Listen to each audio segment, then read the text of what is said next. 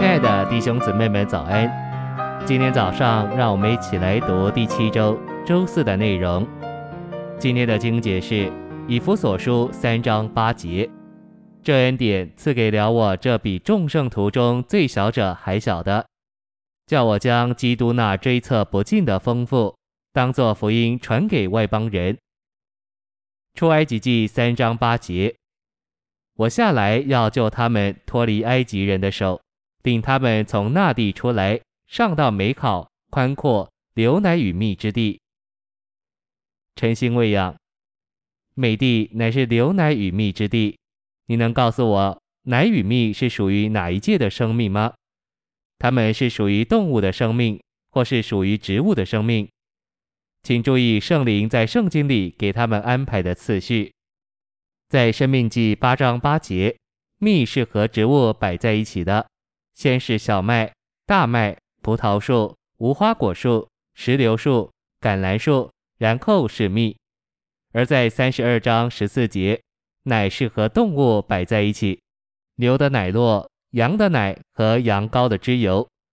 圣灵是非常公道的，他将蜜和植物摆在一起，又将奶与脂油和动物摆在一起。因为圣灵深深知道，蜜多是和植物生命有关联的，蜜多是出自于花和树，当然也牵涉到一部分的动物生命，那小动物蜜蜂。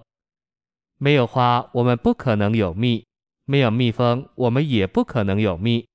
这两样彼此合作，这两种生命调和在一起，就产生蜜。但是蜜主要是属于植物生命。信息选读，奶又是怎么一回事呢？我们可以说，奶大部分是属于动物生命，但它实在是动物和植物两种生命的产品。我们若是没有草场，若是没有草，即使我们有牛有羊，也不能有奶与之油。哪一种食物更好？是奶呢，还是树上的果子？我相信我们都知道，奶是比其他植物生命的果子更好。为什么？因为借着奶和蜜，我们享受了两种生命的调和。你就看见这两项是属于植物生命，也是属于动物生命。这是什么意思呢？奶与蜜是说出基督生命的哪一方面呢？当你享受基督做小麦、大麦、葡萄树等等，同时你也享受他做公牛、羊羔，你就要看见主是多么美善。主之于你是多么甘甜，多么丰富，正像奶与蜜一样。特别是当你灵里软弱的时候，你到主面前来经历并应用它，你就觉得它是奶与蜜，你感到基督生命的丰富与甘甜。哦，奶的美善和蜜的甘甜，基督是多么美善，基督是多么甘甜，它是牛奶与蜜之地。你越经历它做小麦和大麦等。并且同时经历它做牛做羊，你就越经历基督做奶与蜜。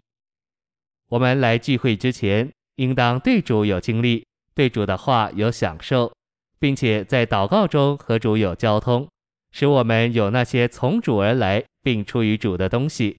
借着这些，我们就能为聚会预备自己。到了会中，我们就不需要，也不该等候灵感，乃该运用灵。使用受过训练的心思进功用，摆上我们所预备的，使主得着荣耀和满足，并使与会者得着益处，就是得着光照、滋养和建造。这样，召会的聚会就是展览基督的丰富，也是全体与会者在神面前并同着神彼此分享基督，使众圣徒与召会得着建造。谢谢您的收听。愿主与你同在，我们明天见。